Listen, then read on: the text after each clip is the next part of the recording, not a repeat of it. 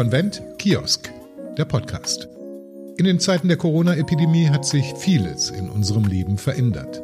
Zum Beispiel, dass wir uns derzeit nicht bei großen Konferenzen treffen. Stattdessen begegnen wir uns digital. Konvent Kiosk, der Podcast. Unser Beitrag dazu, dass wir miteinander vernetzt und im Gespräch bleiben. Sie kommt aus Bielefeld, hat BWL in St. Gallen studiert, war schon als Teen Unternehmerin mit einer Sushi-Bar in Bielefeld, hat mit Apps große Erfolge gehabt, gehört zu den Young Global Leaders, wurde als Vordenkerin des Jahres im Handelsblatt gekürt, gehört zu den Europe's Top 50 Women und hat mit Das neue Land, wie es jetzt weitergeht, einen Bestseller gelandet und das Unternehmerbuch des Jahres 2020 beim Deutschen Wirtschaftsbuchpreis verfasst. Hallo Verena Pauster. Guten Morgen. Willkommen am Kiosk. Acht Monate Corona.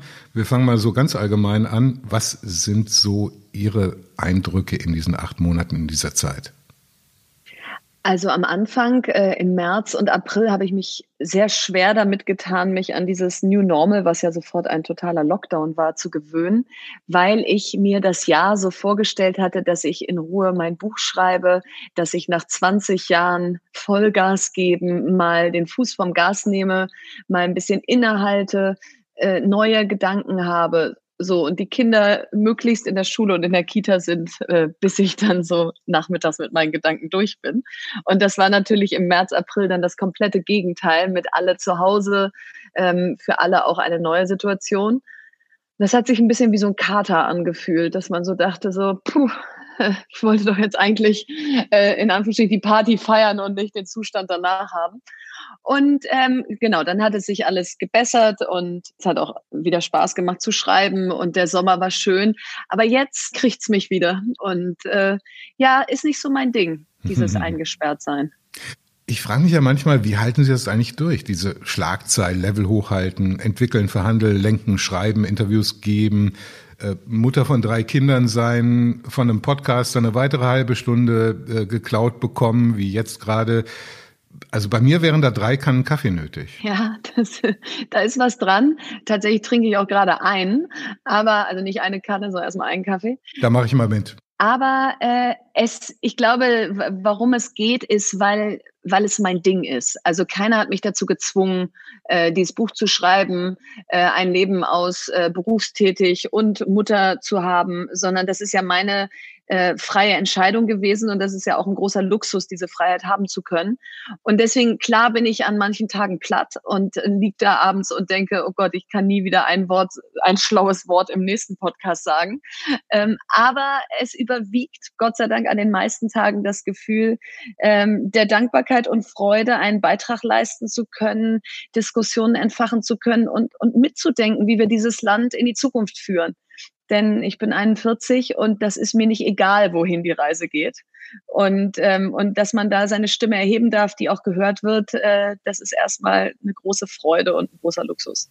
Macht vielleicht sogar so ein Aufwachsen in Ostwestfalen resilient? Auf jeden Fall. Also da habe ich in den letzten Wochen und Monaten viel drüber nachgedacht, weil ich die Frage ja oft bekommen habe, so woher kommt deine Disziplin oder auch dieses äh, sehr, sehr intensive Tage durchzuhalten? Ähm, und, und, und woher nimmst du immer wieder Anlauf für das nächste Projekt oder woher nimmst du die Kraft für den Anlauf? Und ich glaube, da ist viel dran, dass ich in einer Region aufgewachsen bin, die einfach dafür bekannt ist, dass sie macht, statt groß drüber zu reden, dass sie ähm, Leistung sehr feiert, also gar nicht jetzt nur Spitzenleistung, sondern einfach, dass man überhaupt ähm, sich die Hände schmutzig macht und mitmacht, die einfach qua der vielen Familienunternehmen, die in der Region angesiedelt sind, auch weiß, äh, Unternehmertum und das Leben ist ein Marathon, kein Sprint. Ähm, also das dauert lange, äh, zum Teil bis sich Erfolg einstellt oder bis man Themen äh, auf die Tagesordnung gesetzt hat. Und insofern hat man so ein gewisses Durchhaltevermögen mitbekommen. Nun sind wir nicht alle Ostwestfalen, ich zum Beispiel auch nicht. Kriegen wir vielleicht, wir werden das natürlich noch vertiefen, aber mal so aus der Bird's Eye Perspektive von oben betrachtet, kriegen wir das neue Land vielleicht nicht auf die Reihe, weil wir nicht genügend Geschwindigkeit hinbekommen, weil einfach viele Menschen dieses Gehen, diese Bereitschaft, diese Leistungsfähigkeit, diese Disziplin einfach nicht haben? Nee, ich glaube nicht. Ich war jetzt gerade die letzten Tage ähm, in Freiburg und in Offenburg, also im Südwesten der Republik. Ich äh, war viel im Schwabenland, weil da auch Teil der Familie meines Mannes lebt. Ähm, egal welche Region man nimmt, ich, ich würde jetzt nicht sagen, dass es jetzt eine ostwestfälische Tugend ist, leistungsstark zu sein und der Rest ist das nicht, sondern ich glaube, wir, wir haben als Deutschland ja die große Stärke, dass wir ganz viele äh, ähm, Leistungszentren oder Kraftzentren in diesem Land haben. Ähm, also ich, ich nehme immer wahr, es liegt nicht an der Einstellung der Menschen oder daran, dass sie nicht hart arbeiten können oder ähm, Geschwindigkeit auch wollen, sondern wir haben natürlich, und das ist die Schattenseite des Föderalismus, uns da ein sehr komplexes System geschaffen, um wirklich Fahrt aufzunehmen. Und das sieht man jetzt nicht nur in der Corona-Krise, wo es wahnsinnig schwer ist, Kompromisse zu schließen und mal eine Sprache zu sprechen, sondern das sieht man eben auch äh, ganz besonders natürlich an den Schulen, in der Verwaltung. Also wir, wir denken halt alles 16 Mal. Und da ist die Frage, ob das in einer hochkomplexen Welt immer noch die beste Antwort ist. Ich würde ganz gerne einen kleinen Exkurs machen, der sich so ein bisschen bezieht auf Zuhören, hingucken. Mir ist ein Tweet von Ihnen aufgefallen. Sie schrieben nach der Absage des CDU-Parteitags und dem folgenden Friedrich Merz-Bashing, beleidigte Leberwurst, er sieht erneut seine Fälle davon schwimmen, etc. pp. Sinngemäß schon komisch, dass die CDU als Regierungspartei in Zeiten von Corona Homeoffice predigt, aber keinen digitalen Parteitag auf die Reihe bekommt. Einerseits diese Betrachtungsweise, auf der anderen Seite, das ist nicht zielführend für ein Land, eine große Partei führungslos zu lassen. Wir sind ja aber in einer Zeit, Social Media Zeit, da geht es um Heroes und Villains, Heldengestalten, Bösewichte, um Polarisierung, nicht um einen differenzierten Blick also so ein bisschen der große Zirkus, dann die kleine feine Loge, in der genau hingeguckt wird. Klar würde mich das interessieren, wie die Reaktionen auf diesen Beitrag waren, aber auch, ob wir im Großen und Ganzen durch die Digitalisierung immer mehr wissen können, aber irgendwie immer blöder werden? Ja, ist eine spannende Frage. Also in Bezug auf diesen Tweet, ähm, und ich habe ja nur das Letztere gesagt, also nicht da die beleidigte Leberwurst und so, sondern äh, genau, sondern abgestellt auf die Frage, äh, warum es nicht möglich ist, einen digitalen Parteitag durchzuführen. Und jetzt erstmal zu, ob wir immer dümmer werden. Also ich bin durch diesen Tweet schlauer geworden, denn der hat tatsächlich große Wellen geschlagen, auch auf LinkedIn und viele haben sich gemeldet und sind sehr detailliert reingegangen. Was ist im Parteiengesetz möglich? Was, wie lange dauert eigentlich eine Briefwahl, wenn es eine Stichwahl ist, wo man ja dann wählt, den Brief abschickt ihn und, und dann eventuell den nächsten hinterher schicken muss, weil die Wahl noch nicht beendet ist. Das dauert eben bis zu 60, 70 Tage. Das war mir nicht bewusst. Ähm, dann gab es eben viele, die gesagt haben, das Verteilen von Delegierten auf verschiedene Standorte ähm, ist dann gar keine Versammlung mehr. Ähm, das heißt, das ähm, ist eventuell auch schwierig. Also ich fand es eigentlich erhellend, dass so durch, durch so eine Frage, die ich eigentlich nur gestellt habe, sehr viel Fakten zusammengetragen wurden, auch jenseits jetzt eben von Bashing und äh, Opferhaltung, die manche einnehmen.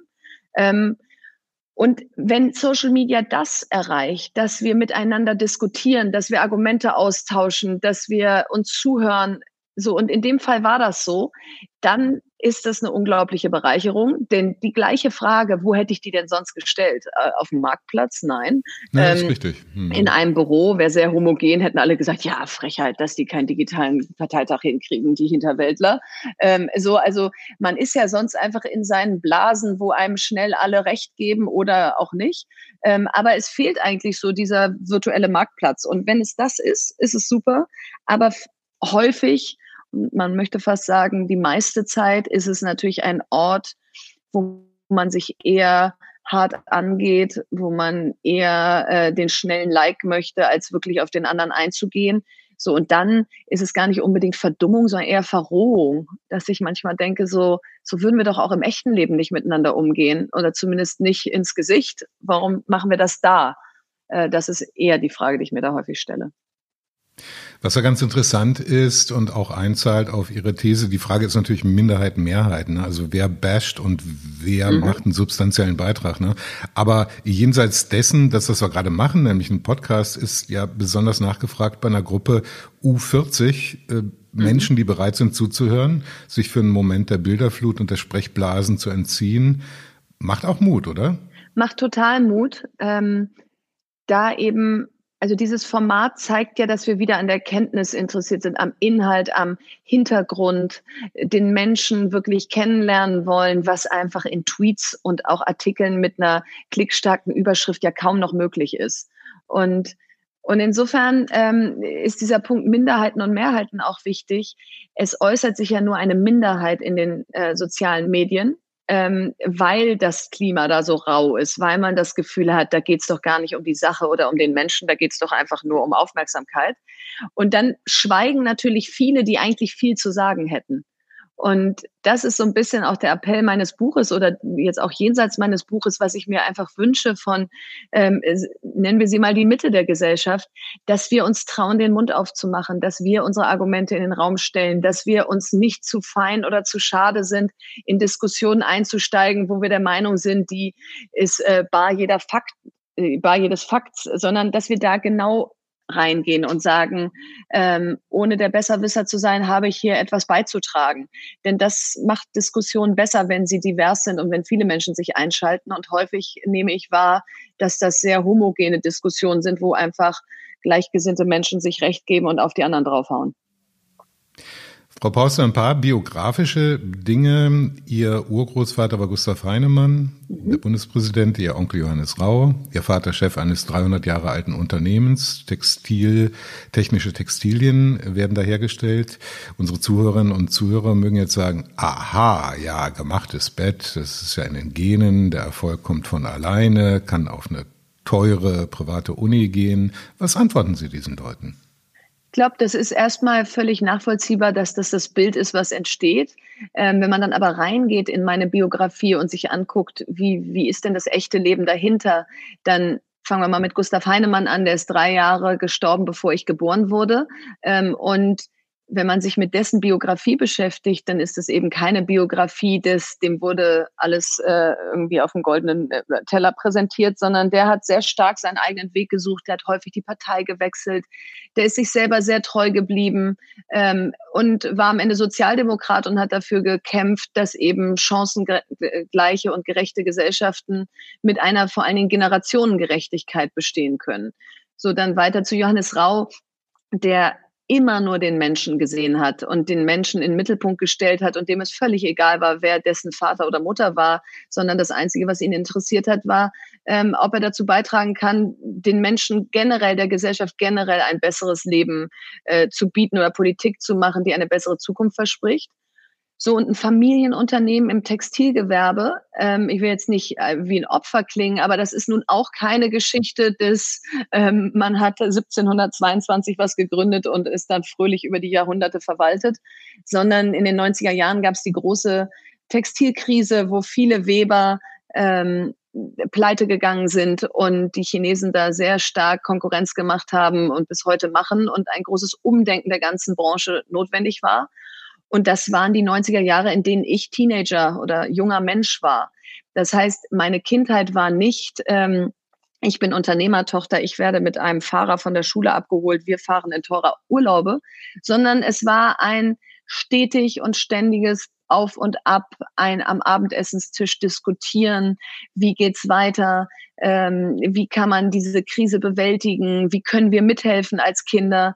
Ähm, wir waren jeden Samstag mit in der Firma, haben die Post ausgetragen, wir haben bei jedem Empfang äh, serviert.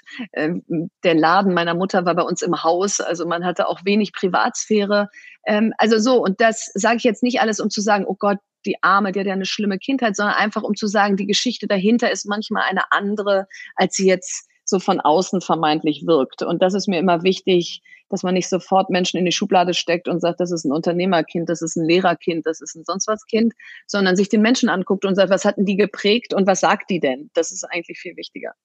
Und die eigene Biografie ging dann ja auch so weiter. Sie haben ja was komplett anderes gemacht dann am Ende des Tages. Mhm. Fox and Sheep 2011. Die Idee, ein digitales Sandmännchen zu machen, 30 Millionen Downloads, zwei Jahre später. Das ist ja ein Händchen, ne? zur richtigen Zeit unternehmerisch das Richtige zu tun, wenn gerade äh, Tablets auf den Markt kommen und dann so, okay, das könnte was sein. Dazu gehört Mut, analytische Fähigkeit, aber auch ein bisschen Glück, oder? Glück und ähm, Erfahrung. Also wäre das meine erste Gründung gewesen 2012 und die hätte so geklappt, dann wäre das ganz viel Glück gewesen, weil das Timing hinzukriegen, dass ein Markt gerade entsteht und dann auch so groß wird, äh, das richtige Team am Start zu haben mit meinem Co-Founder und mir, die, die wir sehr komplementär in unseren Stärken waren, ähm, die richtigen Animatoren, Softwareentwickler, Illustratoren zu finden, die sagen, ja, wir haben Lust, mit euch in dieser digitalen Welt ein Unternehmen aufzubauen. Das, ähm, das kannst du alles nicht dir backen, das, da kannst du Glück haben. Aber in meinem Fall war es eben eher, dass ich erstens schon ein paar Mal es versucht hatte zu gründen ähm, und, und auch wusste, was hat funktioniert und was nicht. Und auch schon ein Netzwerk in dem Bereich hatte. Ich kannte schon viele ähm, iOS-Entwickler, Android-Entwickler, Backend-Entwickler, äh, Animatoren, äh, Grafikdesigner. Und folglich war es so, dass man dachte, Mensch, wir haben hier so ein All-Star-Team, hier entsteht ein neuer Markt, da müssen wir jetzt rein. Und das äh, würde ich sagen, war der, die Hauptzutat war die Erfahrung und das Netzwerk, was ich zu dem Zeitpunkt hatte. Und das zweite war Mut. Ähm, ich war damals alleinerziehend mit zwei kleinen Kindern und jeder vernünftige Mensch hätte mir abgeraten, zu dem Zeitpunkt ein Unternehmen zu gründen, was ja nicht klar war, dass es klappt. Ähm, denn ich war auch auf ein Gehalt angewiesen. Ich war auch darauf angewiesen, ähm, dass ich irgendwie stabil bleibe als Person, dass ich also auch noch für meine Jungs eine gute Mutter sein kann und nicht jetzt von einer Gründung so auseinandergenommen werde, dass ich zu wenig Energie für das Gesamte habe. Also das war, glaube ich, der Mut zu sagen, es macht eigentlich keinen Sinn, gerade persönlich, aber es ist einfach die richtige Zeit und ich traue mich das jetzt. Und ich glaube, die Kombination hat zum Erfolg geführt. Andere Leute würden, wenn das funktioniert, sowas, und es hat ja nur funktioniert und das, was dann auf dem Konto eingegangen ist, war mutmaßlich auch nicht so ganz schlecht, würden sich eine kleine Insel kaufen irgendwo und würden sagen, okay, mit den Kindern, ich, ja, mit der Familie, ich hau ab und äh, das war's. Gute Nacht, nach mir die Sinnflut, sie machen was ganz anderes, sie gründen noch mhm. mehr, aber digital, äh, Ada Learning und dann schreiben sie ein Buch und sie mischen sich ein. Warum machen sie das eigentlich? Was ist die Motivation? Die Motivation ist wirklich und so abgedroschen es klingt, ich möchte, ich möchte ein bisschen mithelfen, die Welt zu verändern. Ich möchte nicht nur mein persönliches Umfeld und meinen persönlichen Wohlstand maximieren und dann irgendwann bin ich 60 oder 70 und dann sage ich, liebe Kinder, ihr müsst alle gar nicht mehr so hart arbeiten. Das hat Mami alles für euch gemacht und ihr könnt jetzt einfach ganz gemütlich durchs Leben surfen so funktioniert für mich eine Gesellschaft nicht, sondern die, die viel leisten können, die, die viel Glück hatten, viel Erfahrung hatten, auf gute Unis gehen konnten, die haben eine Verpflichtung aus meiner Sicht mehr zurückzugeben, als Steuern zu zahlen. Und das tun die einen, indem sie spenden, die anderen bauen Stiftungen, die Dritten engagieren sich ehrenamtlich. Also wir haben ja so viel Engagement in Deutschland in der Richtung. Und ich propagiere eben sehr stark für die Startup-Szene und die, meine Generation dieses Unternehmergehen, was wir hier in der Startup-Szene ausleben, dann eben auch auf gesellschaftspolitische ähm, Herausforderungen zu übertragen und da mit der gleichen Leidenschaft und dem gleichen Wachstumsanspruch, also dass etwas groß werden kann, in diese Bereiche reinzugehen. Und das treibt mich an. Und hinzu kommt, ob das jetzt ostwestfälisch ist oder äh, nicht, mir ist Konsum und das, was ich mir als nächstes noch kaufen könnte, nicht so wichtig. Also ich wüsste nicht, äh, wenn ich jetzt die nächste Million verdienen würde, dann, dann würde ich denken, okay, und jetzt? Ja, weiß ich nicht. Dann würde ich denken, komm, lass uns mit der eine tolle Bildungsstiftung gründen und richtig was bewegen. Also das kommt noch dazu, dass ich einfach nicht so ein Mensch bin, der teure Hobbys hat und sagt, äh, dafür braucht er erstmal ein bisschen was. Das ist total spannend äh, und ist auch so ein bisschen Pass pro Toto, denn das ist auch so der, der Atem, der Geist äh, einer, einer großen Anzahl von Gründern in diesem Land, die sagen, naja, die Bilanz ist die eine Sache, aber die andere Sache ist das Produkt, die Welt besser machen, SDGs äh, befördern, Bildung befördern, you name it.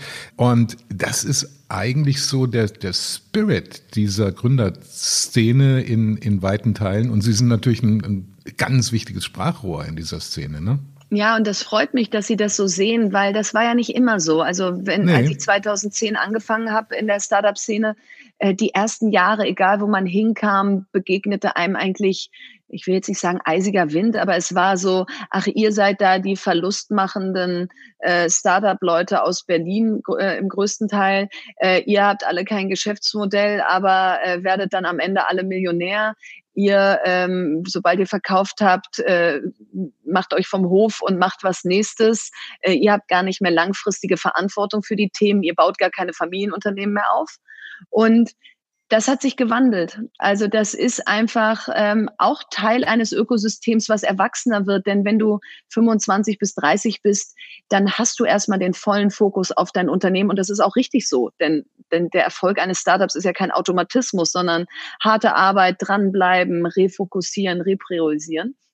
Und wenn du dann älter wirst und jetzt so wie ich 41, 45, was auch immer bist, dann stellst du dir die Frage und sagst, gründe ich jetzt nochmal? Ja, aber jetzt einfach irgendwas, äh, um dann äh, zu sagen, das habe ich auch wieder hingekriegt, oder webe ich da vielleicht gleich schon einen Purpose mit ein in die Gründung, wie das viele machen mit Lemonade, Ecosia, die Suchmaschine, die Bäume mhm. pflanzt, mhm. Planetly, die Unternehmen dabei unterstützen, klimaneutral zu werden.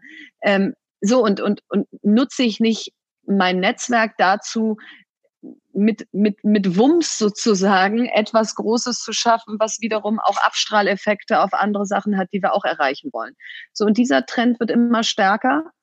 Und ähm, das ist aus meiner Sicht großartig, denn das sind am Ende jetzt die Familienunternehmer von morgen, die vielleicht nicht mehr an ihre Kinder übergeben, aber die Unternehmen bauen, die es morgen noch geben wird oder in der Generation ihrer Kinder. Und das finde ich wichtig. Das neue Land, wie es jetzt weitergeht. Bestseller, sofort ad hoc sozusagen, Innovation, neue Bildung, Unternehmensideen, Digitalisierung, Diversity, Work-Life-Balance. Das Ganze mit einem, mit einem stark, ich sag mal, optimistisch hinterlegten Ton. Der Kollege Jörg Thaddeus vom äh, RBB nannte das in einem Gespräch kürzlich das liest sich wie eine ungehaltene Rede. Das hat mir unheimlich gut gefallen. Würden Sie diese Rede gerne mal halten, so eine Art Herzog-Ruck-Rede 2.0? Sehr gerne. Also jetzt nicht um vorne zu stehen und zu sagen, hier komme ich, ich halte jetzt mal eine Rede, sondern die Form der Rede ist so stark, finde ich. Jetzt nicht meine Rede, sondern generell die Form der Rede. Dann, man fühlt sich angesprochen. Im besten Fall kriegt man Gänsehaut. Im allerbesten Fall, wenn die Rede vorbei ist, sagt man, ich krempel die Ärmel hoch und los geht's. Also wie die Ruckrede von Roman Herzog damals. Und wir brauchen emotionale Ansprache in einer Zeit, die extrem komplex ist, wo viele das Gefühl haben, was hat das, was da gerade passiert, mit mir zu tun, wo Politiker auch qua der Angst, dass sie die nächste Schlagzeile produzieren und die äh, vielleicht einfach auch zu kurz springt oder ihnen, ihnen nicht gerecht wird, eben immer weniger hinter die Fassaden blicken lassen, ihre eigenen Gefühle mit einflechten, weil das schnell als Schwäche ähm, ausgelegt wird. Und aus meiner Sicht ist es eine Stärke, zu zeigen, was man für ein Mensch ist, wofür man steht und direkt die Menschen anzusprechen und zu sagen, äh, was man, äh, auf welche Reise man sie mitnehmen möchte. So und, und, und diese Rede, die muss gar nicht von mir kommen, aber diese Reden würde ich gerne auch im Bundestag mehr hören, die würde ich in den Medien gern mehr hören, dass wir nicht nur senden, was uns gerade wichtig ist, sondern überlegen, wie können wir eine Sprache finden, aus der eine Bewegung werden kann, dass Menschen sich angesprochen fühlen, dass sie sagen, ja, da gehe ich mit, dafür mache ich mir die Hände schmutzig, dafür arbeite ich eine Stunde länger. So, und das habe ich versucht mit dem Buch äh, so zu schreiben und zu schaffen. Kann man sich schnell für begeistern. Also, und wir sehen ja auch die Beispiele Fridays for Future und, und Black Lives Matter, nur um, zwei zu nennen, wie viel Wumms auf die Straße kommt, wenn etwas auf die Straße kommt, mit Menschen, die brennen für eine Geschichte. Für sie ist so wirklich von vornherein, äh, eigentlich bei Fox und Chip auch schon ganz klar Fokus Bildung und Digitalisierung. Und wenn wir jetzt mal Bildung in Zeiten von Corona angucken, wir haben ja den Digital packt eine Menge Geld, aber wir haben auch eine Gemengelage, die haben wir auch schon angesprochen, aus Planungsabwägungswut. Wir brauchen für jeden I-Punkt in dieser Republik einen Prozess, der dahinterlegt ist. Und oft natürlich eine relativ alte Lehrerschaft gepaart mit dem Wunsch, unsere Kinder doch im Wald spielen zu lassen, statt aufs Handy starren zu lassen. Und jetzt machen wir Corona-bedingt brutal die Homeschooling-Experience auf einmal, obwohl das keiner wirklich gewollt hat oder viele nicht gewollt haben. Und bei meiner jüngeren Tochter, 11. Klasse, war und ist der Regelfall einfach E-Mail-Kommunikation mit PDF-Attachment, nicht sehr digital, oder man telefoniert, hier und da mal ein Videocall und von Schülerinnen selbst gebastelte Chats. Das kann es doch nicht gewesen sein, oder? Nee, das kann es nicht gewesen sein. Ähm, und auf der anderen Seite ist das Thema eben komplexer, um einfach zu sagen, Mensch, liebe Lehrer und Lehrerinnen, wieso könnt ihr das nicht mal richtig machen? Denn ich habe wirklich mit ich würde vermutlich sagen, hunderten Lehrer und Lehrerinnen dieses Jahr gesprochen.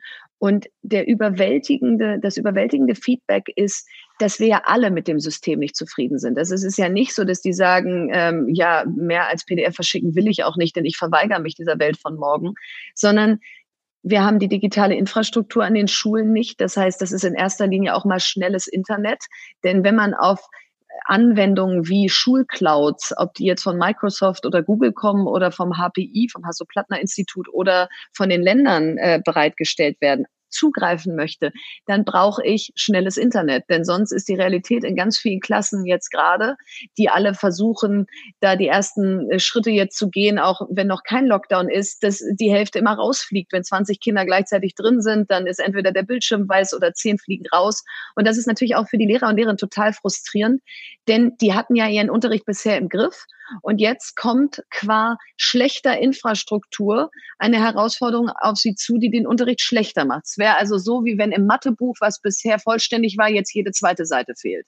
Und man sagt, aber mach doch bitte jetzt mal mit viel Leidenschaft diesen neuen Unterricht und musst halt bei jeder zweiten Seite improvisieren.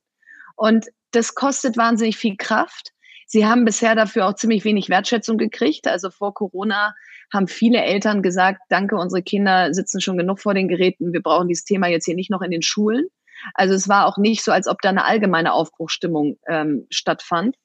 So, und jetzt ist einfach durch Corona klar, das ist kein Nice-to-Have-Thema, sondern das ist ein Fundament unserer Zukunft, dass unsere Schulen entsprechend ausgestattet sind, dass unsere Kinder nicht nachmittags digitale Konsumenten sind, völlig ungesteuert, ohne zu wissen, was sie eigentlich in den digitalen Medien da tun und in der Schule völlig analog arbeiten und keinerlei Einblick in Themen wie Medienkompetenz, Medienmündigkeit oder digitales Lernen bekommen.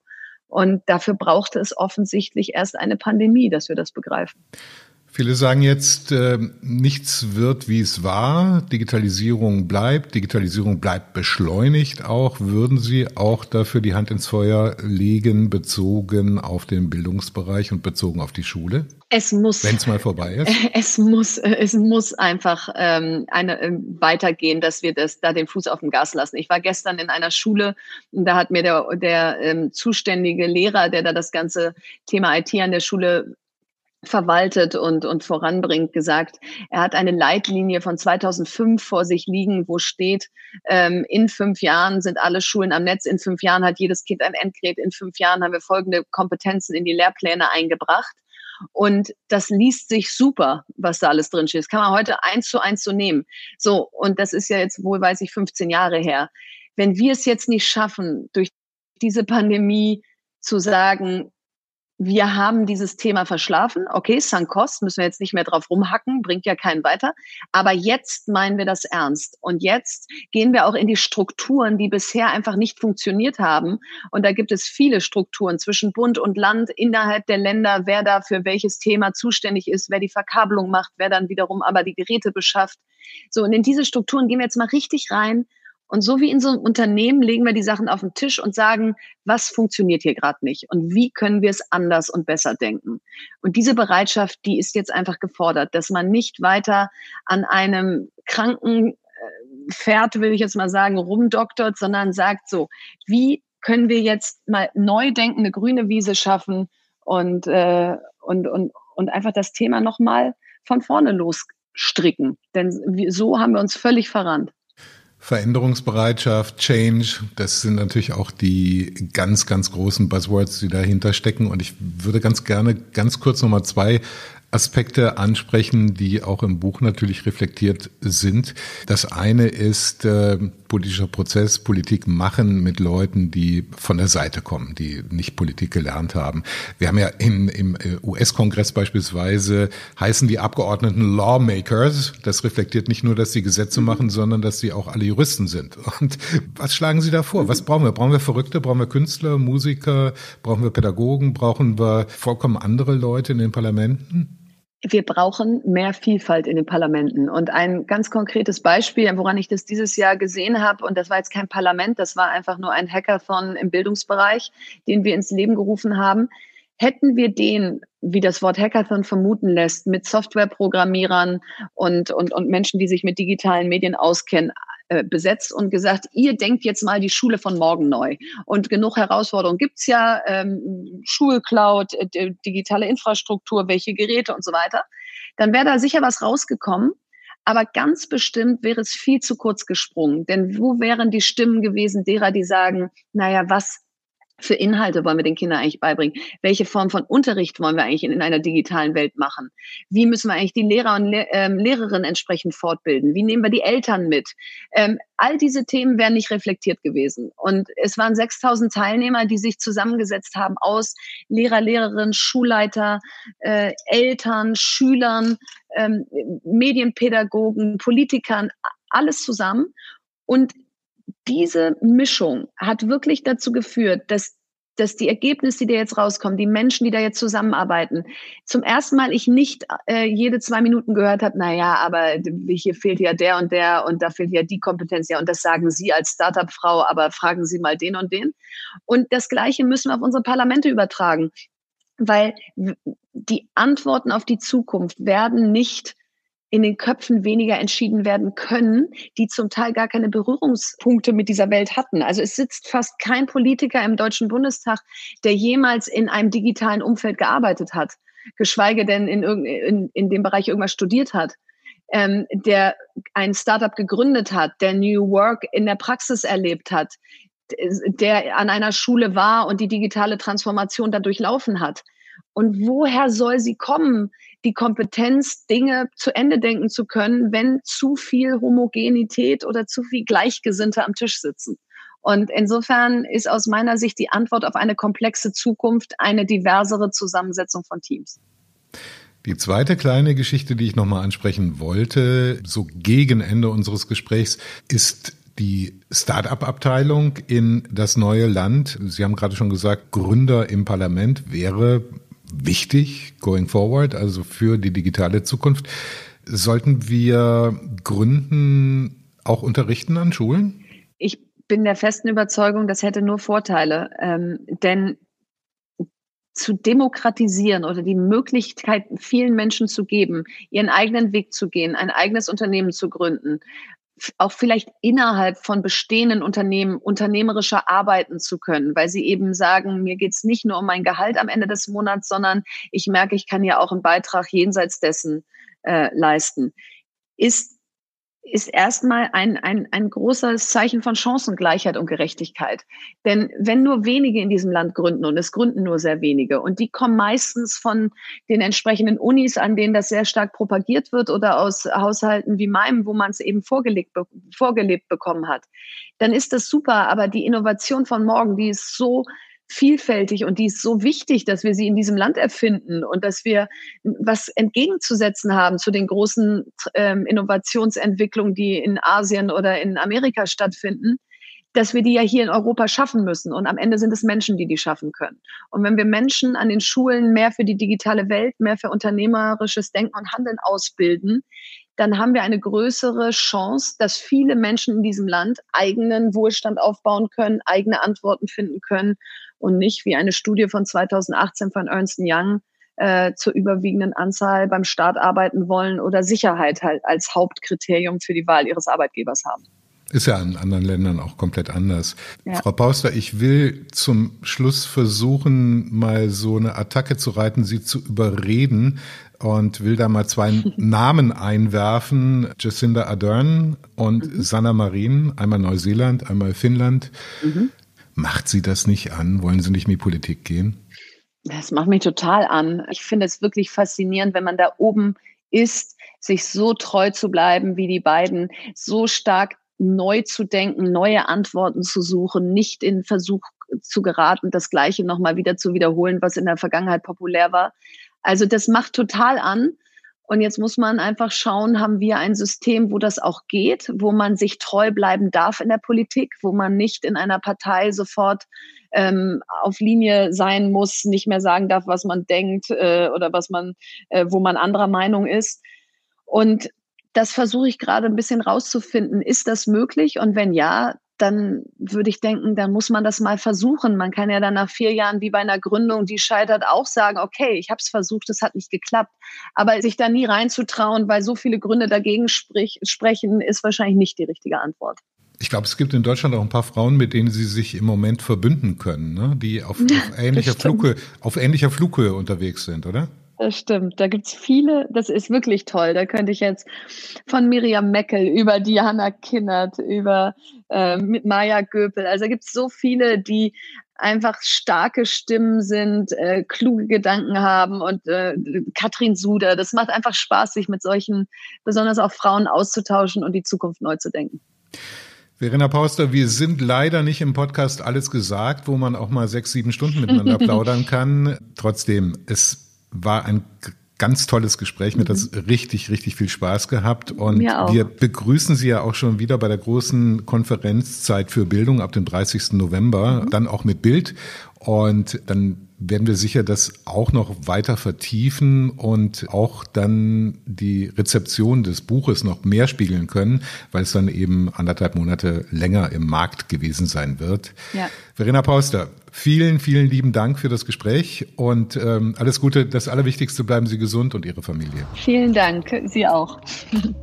Konvent Kiosk, der Podcast. Überall dort, wo es Podcasts gibt.